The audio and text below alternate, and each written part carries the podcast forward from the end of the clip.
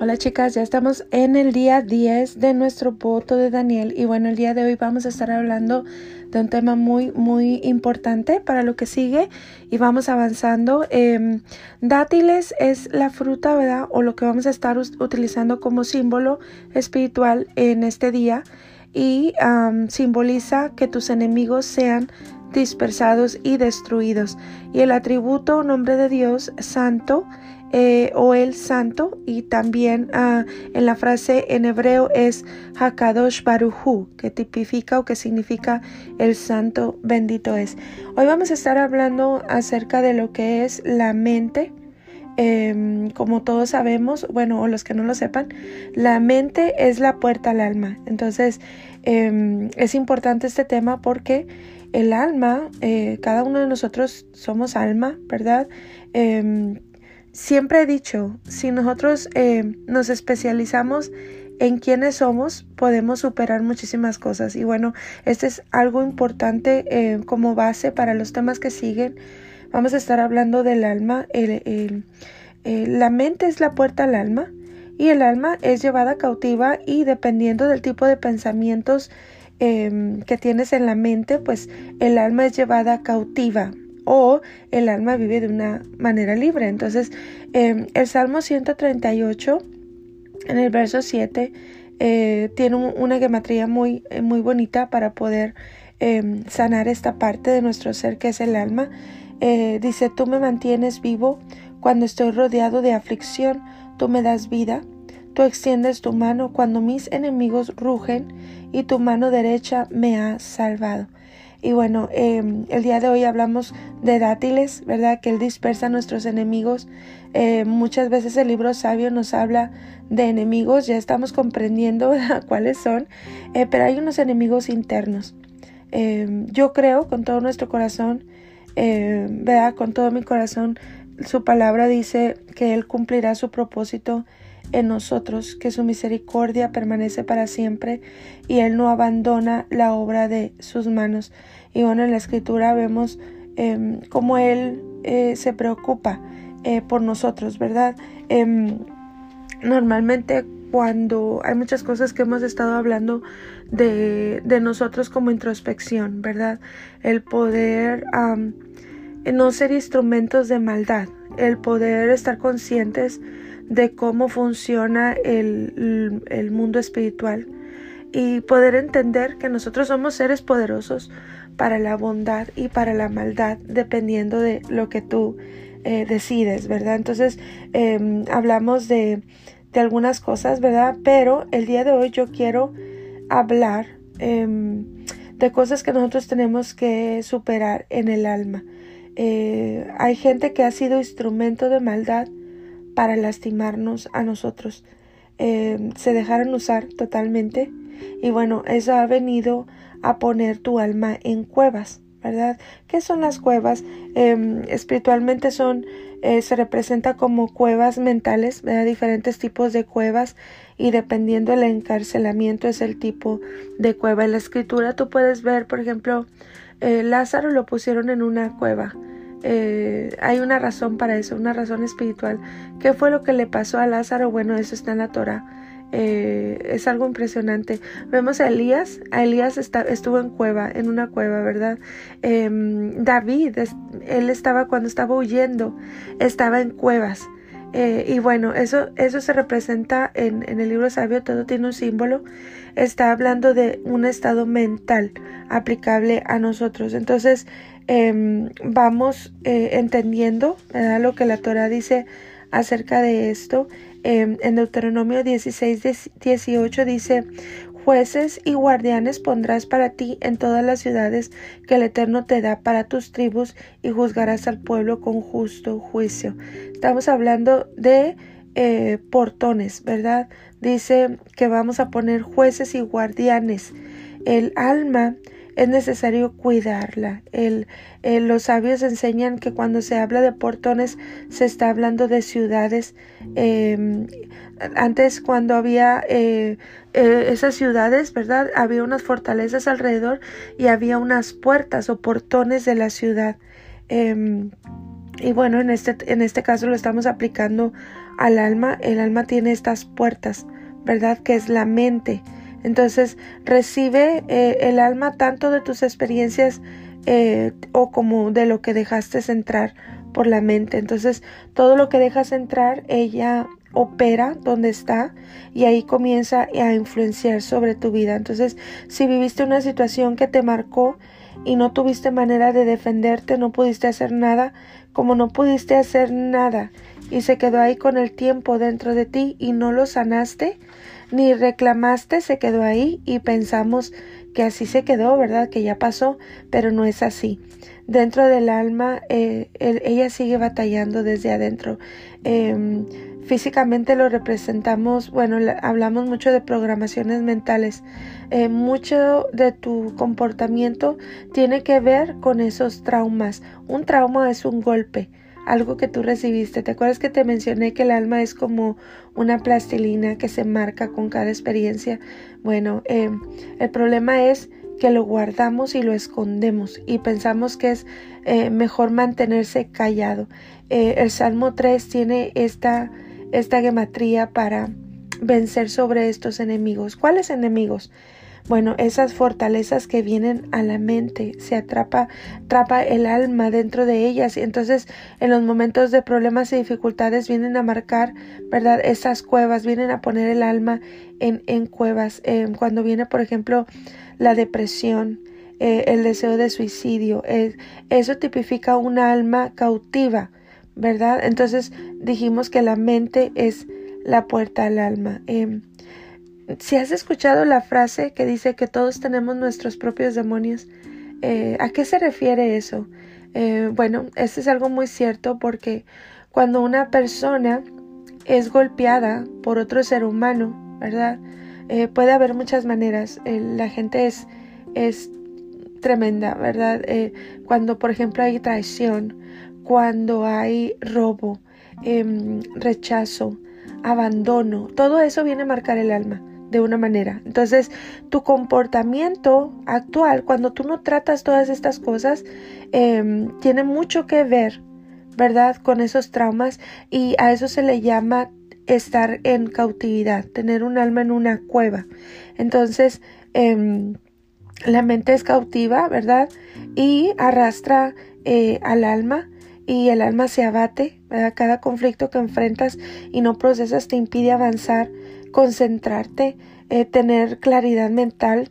Eh, la gente se llena de bloqueos, ¿verdad? Todo eso son cuevas mentales. El miedo, el trauma. ¿Cómo se puede salir de esas cuevas espirituales? Eh, ¿Cómo podemos irnos por encima, ¿verdad? Del recuerdo de lo de, por ejemplo, que es muy común y es muy callado, ¿verdad? El abuso, el abuso sexual o un accidente, un accidente que marcó tu vida, ¿verdad? Alguien, alguien lo perdiste, murió en un accidente, tú estuviste ahí, es gente que viene de afuera y te hace ese daño, ¿verdad? O esas cosas que te hicieron y te marcaron la existencia eh, y te dan como fruto, y mira lo que te digo, es fruto el insomnio, enfermedades, ¿verdad? Comportamientos anormales, esos temores, ¿verdad? Em, esos espíritus humanos, ¿verdad? Cuando la gente te manda malos deseos, ¿verdad? Las traiciones, las mentiras, em, la rabia, el coraje, todo esto son frutos. Eh, el odio, ¿verdad? Deseos de venganza, el desprecio, el rechazo, el abandono, eh, todo eso viene a marcar el alma. Entonces, em, durante el año, nosotros estamos ahorita haciendo un voto a principio del año 2022.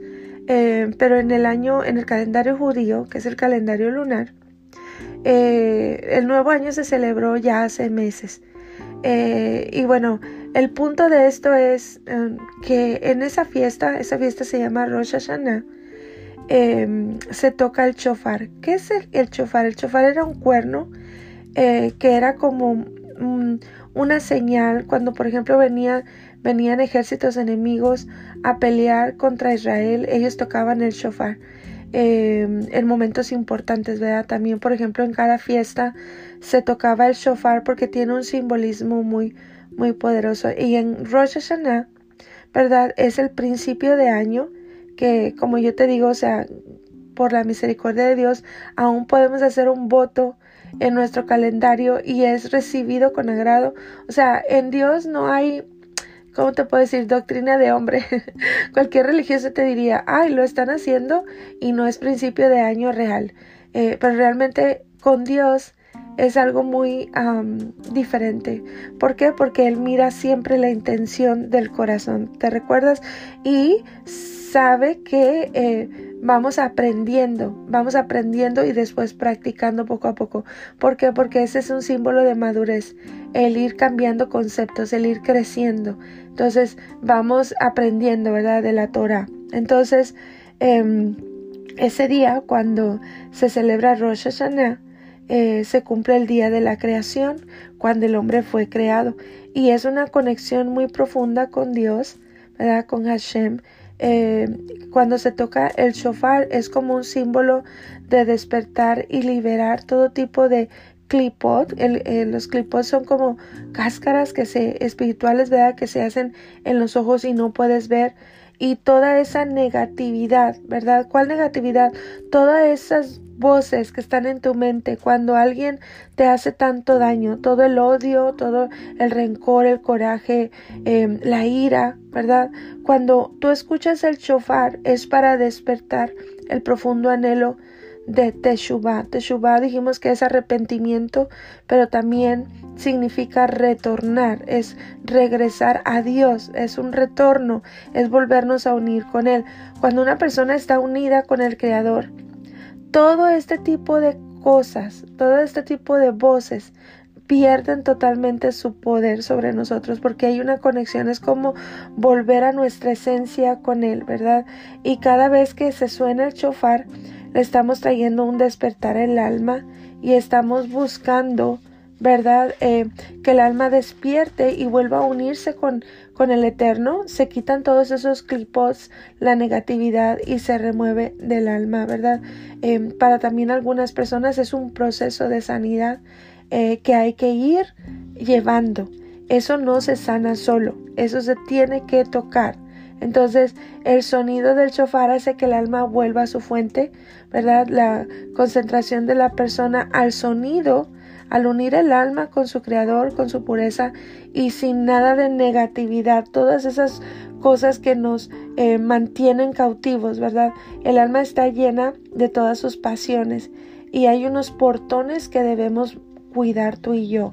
La puerta al alma dijimos que es la mente. Entonces, si no cuidamos la mente y dejamos que entre todo lo que quiera entrar por tus oídos, ¿verdad? que son puertas también, todo lo que dejes entrar por los ojos, ¿verdad? se nos va a la mente y va al alma y así pasamos el año acumulando situaciones sin resolver, ¿verdad? con miedos, trastornos, problemas y dificultades que en los peores em, casos llevan a la gente al suicidio, todo lo que es el bullying, Em, y realmente es eso. Em, al momento cuando alguien viene y te daña, em, son golpes muy tremendos. Eh, alguien viene y te deshace el matrimonio o la persona que tú confiabas te roba, te traiciona.